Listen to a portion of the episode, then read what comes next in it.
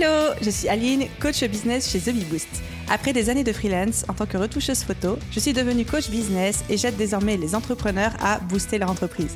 Si vous êtes à la recherche de stratégies, d'astuces, de retours d'expérience, de partage et d'une bonne dose de bonne humeur, vous êtes au bon endroit. Dans ce podcast, seul ou avec mes invités, je vous partage tout pour vous inspirer au quotidien, vous aider à atteindre tous vos objectifs et faire en sorte que vous puissiez développer le business de vos rêves. Alors, installez-vous confortablement et c'est parti pour l'épisode du jour. Hello à tous, j'espère que vous allez bien et bienvenue dans l'épisode 257 du podcast Je peux pas, j'ai business. Bienvenue dans un nouvel épisode où on va aborder une méthodologie pas à pas. Considérez cet épisode comme un mini atelier, un mini training en ligne. Et l'idée pour moi, c'est que à la fin, vous soyez capable de dire exactement qu'est-ce qui vous différencie de votre concurrence, qu'est-ce qui fait votre valeur unique en tant qu'entrepreneur et en tant que business.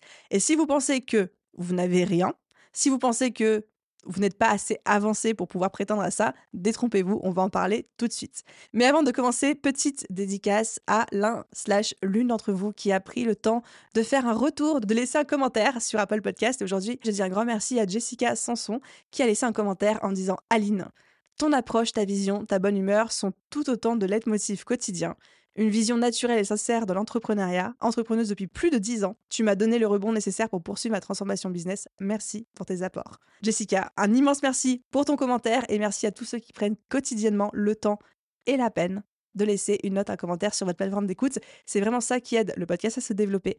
C'est également ça qui, moi, me motive personnellement à continuer à produire autant de contenu gratuit, autant de contenus comme celui d'aujourd'hui, qui sont des méthodologies littéralement pas à pas pour vous aider à développer votre business et à le faire passer à l'étape supérieure. Ok, trêve de bavardage, rentrons dans le vif du sujet. Comment faire en entrepreneuriat pour sortir de la masse? Comment faire pour être remarqué? Comment faire pour attirer à soi les clients sans avoir à engager une guerre enragée en termes de prix avec ses concurrents pour que nos prospects, ne serait-ce que daignent nous accorder leur attention? En gros, comment devenir visible, reconnaissable et surtout inoubliable. Avant de commencer, j'aimerais déjà parler avec vous de ma perception personnelle, à moi, Aline, de la concurrence. J'en ai déjà un petit peu parlé dans le bottage de fesses numéro 71, qui est sorti, je crois, courant été 2023.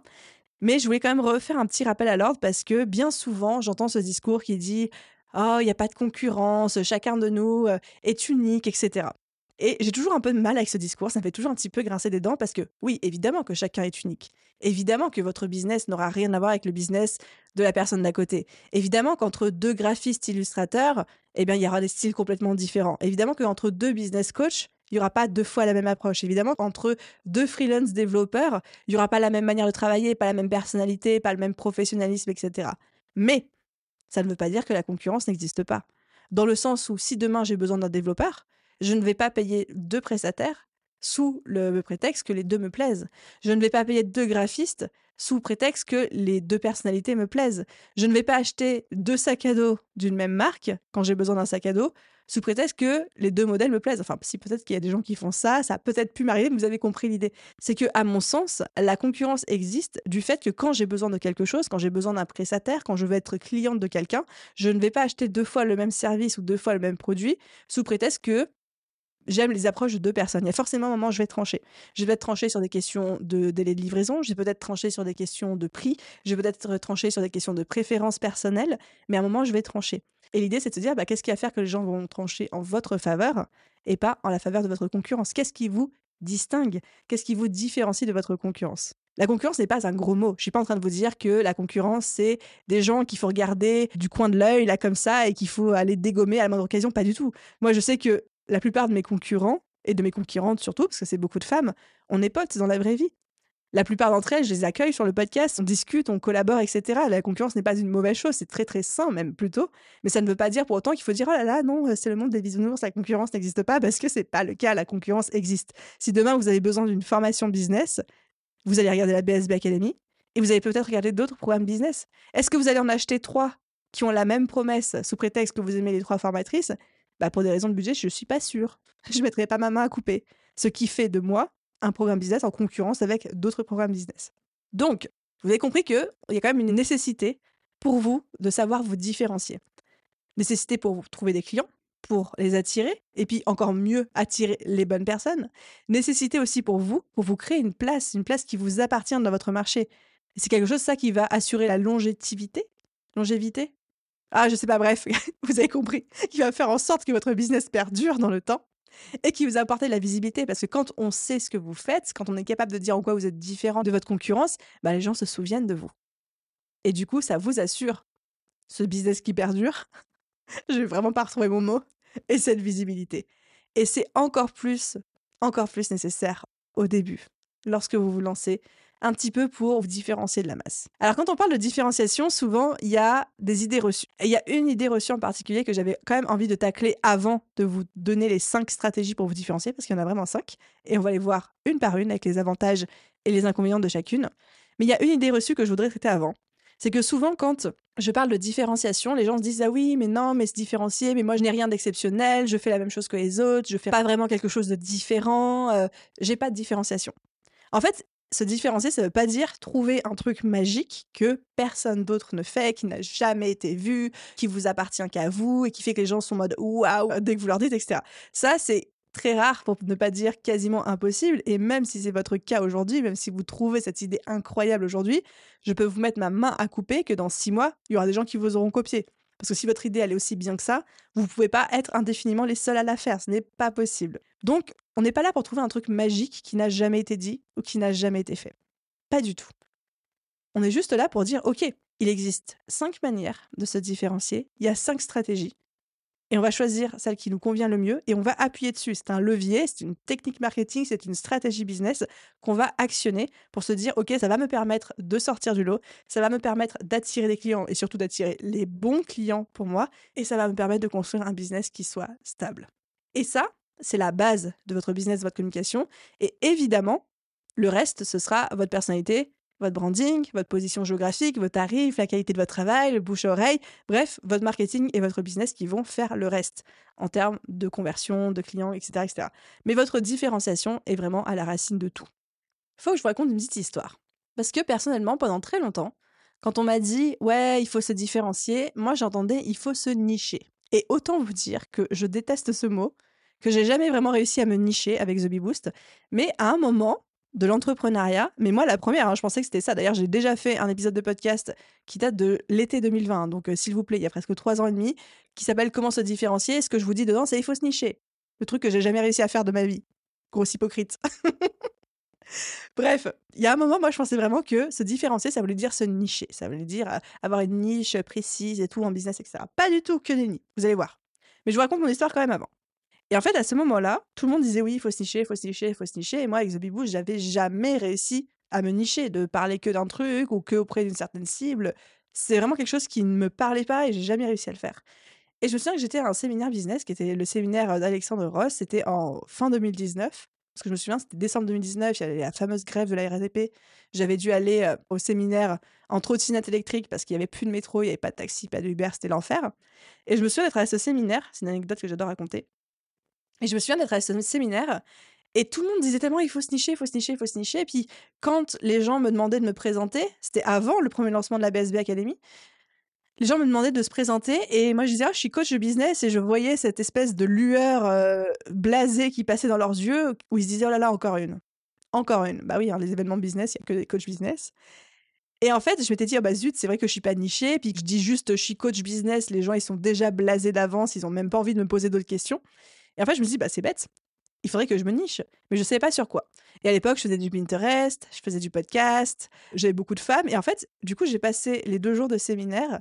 Dès que quelqu'un me posait la question, bah, en gros, qu'est-ce que tu fais, qui tu es En fait, à chaque fois, je donnais une réponse différente. Et je testais. Il y a une personne à qui j'ai dit, ouais, je suis coach business spécialisé dans le podcasting. Il y en a un autre, j'ai dit, ouais, je suis coach business spécialisé dans Pinterest. Il y en a encore un autre, je lui ai dit, ouais, je suis coach business spécialisé dans l'accompagnement des femmes. Et ce qui était très drôle, c'est que je testais toutes mes réponses et j'attendais de voir dans le regard, d'ailleurs je ne sais pas vraiment exactement ce que j'espérais voir, mais je me disais à un moment peut-être que dans un regard, je vais voir une flamme de validation et je vais savoir que j'ai trouvé ma niche. Et en fait, moi-même, quand je disais les choses, à aucun moment je me suis sentie euh, vibrer ou à aucun moment je me suis sentie euh, hypée par un truc que je disais. En fait, non, j'étais coach business, point. J'avais pas envie de parler que de podcasting, j'avais pas envie de parler que aux femmes, j'avais pas envie de parler que de Pinterest, je voulais tout faire. Et j'ai vraiment essayé, ça voulait pas, ça voulait pas. Et je voyais bien qu'en face, ça réagissait pas non plus. Et en fait, je me souviens que le premier jour du séminaire, quand je suis rentrée, donc je rentrais à pied parce qu'il y avait même plus de trottinette électrique, je rentrais à pied, il faisait froid, j'avais mon manteau sur les quais de Seine, je me l'ai pelé. Et là, j'appelle mon père, mon cher père entrepreneur. Et j'ai dit, papa, comme ça, à moitié en larmes. Il me dit, qu'est-ce qu'il y a, ma fille? Je suis panichée Comme ça, à moitié en train de pleurer. Mon père, je pense qu'il a dû rigoler au téléphone. Il m'a dit, mais je ne sais même pas de quoi tu me parles. Je lui explique, il me dit, mais c'est pas grave, mais on s'en fout, mais qui a inventé cette règle qu'il fallait se nicher? Et en fait, cette phrase, ça a fait un déclic dans ma tête. Je me suis dit, bah oui, qui a dit qu'il fallait se nicher?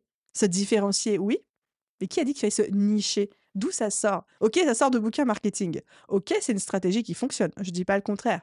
Mais pour ceux qui, comme moi, font de la résistance consciente et inconsciente à ça, est-ce qu'il n'y a pas d'autre voie? Est-ce qu'il n'y a pas d'autre méthodologie? Est-ce qu'il n'y a pas d'autre manière de faire? Et à partir de là, du coup, je me suis dit, bah ok, si j'ai pas envie de me nicher, comment je fais pour me différencier? Et c'est là que j'ai commencé à travailler sur toutes les stratégies de différenciation possibles, qui sont les stratégies qu'on va voir ensemble aujourd'hui dans cet épisode de podcast. Et c'est pour ça, en fait, que je voulais vous raconter cette anecdote, c'est parce que pour tous ceux d'entre vous qui se disent j'arrive pas à me nicher, je sais pas qu'est-ce qui me différencie, c'est parce que peut-être que la voie royale qu'on propose aujourd'hui, qui est le fait de se nicher, peut-être que ça vous correspond pas et c'est ok.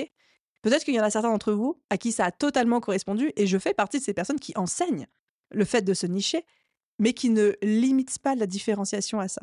Donc j'espère que vous êtes prêts parce que c'est parti. Donc, il y a cinq stratégies pour se différencier de la concurrence. Trois qui sont relativement répandues et deux qui sont plus avancées, mais c'est important pour moi de quand même vous les présenter parce que peut-être qu'il y en a une qui va résonner avec vous plus que l'autre. Non, vous n'êtes pas obligé de toutes les faire. Vous en choisissez une.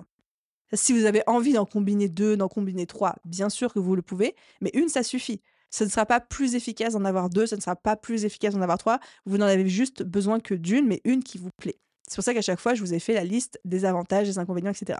La première stratégie de différenciation, c'est la stratégie de la cible. Donc l'idée, c'est de se dire, je vais me différencier en ciblant une typologie de clientèle très précise et je vais devenir connu et reconnu pour ça et je vais devenir expert là-dedans. Donc c'est ce qui est aussi parfois blé sur le fait de se nicher sur une cible. Exemple, un business coach qui serait uniquement spécialisé dans l'accompagnement des artistes peintres. Ça, c'est quelqu'un qui est différencié parce qu'il cible une typologie clientèle précise. Autre exemple, désolé pour le politiquement correct, mais je pense qu'on a tous vu les publicités pour Glidden, qui est le site de rencontres amoureuses pour les personnes qui sont déjà en couple, en mode euh, euh, relation euh, extra-conjugale, etc. On aime, on n'aime pas, on adhère, on n'adhère pas, chacun a son opinion là-dessus, mais c'est très ciblé en termes de marketing, c'est très ciblé en termes de typologie de clientèle. C'est pas genre un Tinder qui dit les rencontres, point. C'est genre, c'est les rencontres extra-conjugales. Donc on est sur une typologie clientèle très précise. L'avantage de cette stratégie de la cible, c'est que ça va attirer directement les bons clients parce qu'ils vont se reconnaître. Parce qu'aujourd'hui, si moi, en tant qu'Aline, je dis je suis business coach, point, vous allez me dire, bah oui, mais qu'est-ce qu'il y a à faire que je vais vouloir travailler avec toi plutôt qu'un autre business coach?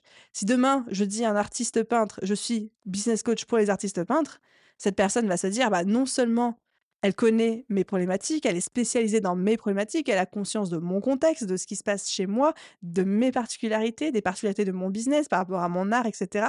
Et il va être beaucoup plus attiré. Et aujourd'hui, chacun d'entre nous est beaucoup plus attiré par quelqu'un qui est spécialiste ou qui a de l'expertise et de l'expérience dans nos cas de figure et notre contexte personnel que quelqu'un qui est trop généraliste. Si demain je dois me faire opérer, si j'ai un gros problème au cerveau, mettons j'ai une tumeur au cerveau, je touche du bois, du sang, tout ce que vous voulez. J'ai une tumeur au cerveau, je préfère aller voir un neurochirurgien plutôt qu'un chirurgien généraliste qui passe ses journées à faire des appendicites, quoi.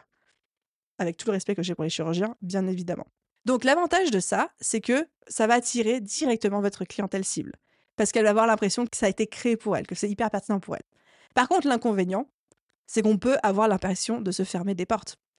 On peut se dire, bah Aline, euh, si euh, toi tu ne cibles que les artistes peintres en tant que business coach, bah quid de tout le reste, du coup tu n'as qu'une portion de marché toute petite, petite, petite. Souvent c'est une très fausse croyance que j'adore dégommer, mais ça peut être aussi un des inconvénients. On n'est pas là pour tacler cette croyance-là, mais ça peut faire partie des inconvénients. Deuxième stratégie, c'est la stratégie de la spécialisation, la stratégie de l'expertise. L'idée c'est de se dire, je suis un business et je me spécialise dans un aspect, une stratégie, une expertise particulière. Exemple numéro 1, petite dédicace à Laurine de la Belle Boucle, je crée des salons de coiffure qui sont spécialisés dans les cheveux bouclés. Je suis pas en train de dire je fais que les hommes, je suis pas en train de dire je fais que les femmes, je suis pas en train de dire je fais qu'une typologie de clientèle, par contre je ne fais que les cheveux bouclés. Exemple numéro 2, un freelance qui serait spécialisé dans l'IA NPL, donc le Natural Language Processing, pour ceux qui connaissent, qui est une branche très spécifique de l'IA, mais un freelance qui est spécialisé là-dedans. C'est ce que je faisais aussi quand, pendant le séminaire d'Alexandre Ross, quand je disais à tout le monde, je suis coach spécialisé dans le podcasting. C'est-à-dire que j'étais ciblée sur le podcasting auprès de toutes les personnes qui en avaient besoin, mais spécialisée podcasting. L'avantage de cette stratégie d'expertise, cette stratégie de, de spécialisation, c'est que on peut parler à plein de personnes différentes, mais avec en fait un prisme, un angle d'attaque très précis qui nous rend experts en fait là-dedans. Et qui dit expert dit aussi parfois capacité à facturer plus cher. Parce qu'on est spécialisé dans une stratégie ou un outil, etc. Pareil, je connais des freelances qui sont spécialisés dans un logiciel très spécifique en B2B. Il y en avait même certains qui me disaient, bah, moi, des fois, mon client, parce que je suis un des rares en France à être spécialisé là-dedans, bah, il me paye des fois à rien faire. Il me paye juste pour garder la place, en fait, pour pas que j'aille partir voir d'autres clients. L'inconvénient de cette stratégie d'expertise, de cette stratégie de spécialisation, c'est que on peut parfois, au bout d'un moment, avoir l'impression de tourner en rond et de ne parler que d'une chose. Et en fait, quand on aime toucher à tout, quand on aime, et c'est souvent le cas hein, quand on est entrepreneur, je, je, le sais, je vous connais, je suis pareil, quand on aime parler de plein de choses, on peut avoir l'impression d'être un peu enfermé, cantonné dans une petite boîte dans laquelle les gens nous ont mis, et après c'est un peu dur d'en sortir. Ça, je pourrais dire que c'est aussi une croyance limitante parce que même dans les gens que je suis et qui sont très spécialisés, par exemple, je pense à Amy Porterfield, donc qui est une entrepreneuse américaine que j'aime beaucoup, qui est spécialisée dans l'email marketing et dans la création et le lancement de formations en ligne, qui sont quand même deux sujets très spécifiques et très nichés de l'infobusiness. En fait, quand on regarde ses contenus gratuits, elle traite de plein de choses, elle parle de plein de choses. Par contre, effectivement, ses produits, ce qu'elle vend, ses accompagnements, ses formations sont spécialisés là-dedans. On arrive à notre troisième stratégie. La troisième stratégie, c'est la stratégie de l'influence. Alors l'influence avec des gros guillemets, hein, c'est juste qu'il fallait lui trouver un nom, donc je lui ai donné un nom. La stratégie de l'influence, c'est une Oprah Winfrey. La stratégie de l'influence, c'est une Kendall Jenner. Et la stratégie de l'influence, dans une méga micro milliard de moindre mesure, c'est Aline de The Bee Boost. C'est quoi la stratégie de l'influence? C'est de jouer sur son personal branding, sur sa personnalité, pour se différencier, pour se faire connaître, etc. etc. C'est moi la stratégie que j'adopte. J'ai peut-être des influences d'autres stratégies aussi, on, verra après, mais c'est celle que j'adopte moi, ou en tout cas celle que naturellement, en tout cas, j'ai mise en avant. L'idée, c'est de se dire, je me mets en avant, je me montre, mon branding, c'est mon image, c'est ma marque, c'est mon business, et en fait, les gens travaillent avec moi parce que c'est moi. Pas forcément parce que je suis la plus experte, pas forcément parce que je suis ciblée sur une typologie de clientèle particulière, pas forcément parce que je fais les choses mieux ou moins bien que les autres, mais juste parce que c'est moi et qu'ils accrochent à mon personnage. Et vous regardez une Kendall Jenner, vous regardez une Oprah Winfrey, elles peuvent faire plein de choses dans tous les domaines. Demain, elles peuvent lancer un parfum, le surlendemain, faire du tricot, le jour encore d'après, euh, une marque de voiture. Les gens vont acheter parce que c'est elles, parce que c'est leur image de marque. Donc l'avantage de cette stratégie, qui est la stratégie de l'influence, c'est que vous créez un lien très fort avec votre audience et que quel que soit le sujet que vous allez aborder, quelle que soit la direction que vous allez prendre avec votre business, les gens vont vous suivre, les gens vont acheter. L'inconvénient de ça, c'est que vous avez un business qui repose entièrement sur votre image de marque. Donc très très compliqué pour ceux qui veulent en faire un business passif, qui veulent revendre ou qui veulent scaler à grande échelle. Vous dépendez de votre branding. Donc, c'est-à-dire qu'à un moment, vous êtes aussi un petit peu esclave de cette image que vous êtes obligé de montrer tout le temps. Et du coup, vous êtes aussi obligé de vous montrer. Vous êtes obligé de cultiver cette image de marque. Vous êtes obligé, encore une fois, quand je dis vous êtes obligé, c'est quand on adopte consciemment cette stratégie, ben, de continuer à être présent. Si moi, demain, je quittais entièrement The Bee Boost, que je mettais en pilote automatique, que c'était mon équipe qui faisait tout. Les filles de l'équipe ont la capacité de tout faire aujourd'hui, mais si demain Aline disparaît du paysage, que c'est plus elle qui fait les épisodes de podcast, que c'est plus elle qui anime les formations en ligne, etc., je ne suis pas sûre, peut-être, mais je ne suis pas sûre que le chiffre d'affaires continue à croître. Voire même, je se mettrai ma main à couper, je dis pas que ça va euh, descendre dans les flammes de l'enfer ou je sais pas quoi, parce que mon équipe, c'est les meilleurs, mais ça m'étonnerait que le business continue à être en croissance exponentielle, si je ne suis plus du tout dedans. Ok, Stratégie numéro 4. Donc là, les stratégies numéro 4 et 5, ce sont des stratégies qui sont plus avancées, c'est-à-dire qui sont moins répandues, encore moins dans les domaines de l'auto-entrepreneuriat, des TPE, du freelancing, etc. Mais comme elles existent, j'avais quand même envie de vous en parler, j'avais quand même envie de vous donner quelques exemples pour que vous ayez vraiment tout le spectre des possibles. La quatrième stratégie, c'est la stratégie du clivage. L'idée, c'est d'avoir un message à l'échelle de son business, hein, pas qu'à l'échelle de un post sur les réseaux sociaux ou d'un produit, c'est de manière générale, vous êtes connu, pour avoir des messages qui vont à l'encontre de ce que tout le monde pense, du bien-pensant. C'est quelque chose qui est assez proche de la stratégie d'influence, mais qui peut se développer en fait sans personal branding. C'est pour ça que je voulais en parler. Exemple numéro 1, c'est Ryanair qui passe tout son temps dans son marketing à provoquer, à provoquer ses clients, à provoquer ses concurrents. Vous allez suivre le compte Ryanair sur TikTok, déjà c'est à hurler de rire et c'est assez différenciant. Ils sont clivants, ils sont volontairement clivants. Dans leur communication marketing, ils se foutent ouvertement de la gueule de leurs clients qui se plaignent qu'ils n'ont pas le droit d'avoir un bagage à main en plus ou que leurs valises sont pas totalement aux normes Ryanair qui sont très spécifiques et c'est pas les valises cabines de n'importe où, etc. Mais ils en jouent. Ils jouent de ce côté clivant. Pareil, exemple numéro 2. Dove, donc les produits de beauté Dove, ont été les premiers à lancer des campagnes marketing il y a quelques années où ils faisaient l'apologie de tous les types de corps, de toutes les couleurs de peau, avec quelque chose de très inclusif, sans retouche, etc. etc. Ça, c'était clivant. Pas clivant dans le sens politiquement incorrect, mais clivant dans le sens là où il y avait des L'Oréal, des marques de luxe, etc., qui faisaient des, photos euh, parfaites avec des femmes minces et blanches et à la police et sans imperfection, etc. C'était les premiers à avoir ce message complètement à contre-courant de dire bah non, ça c'est un vrai corps, ça, c'est la réalité et nous, on la met en avant.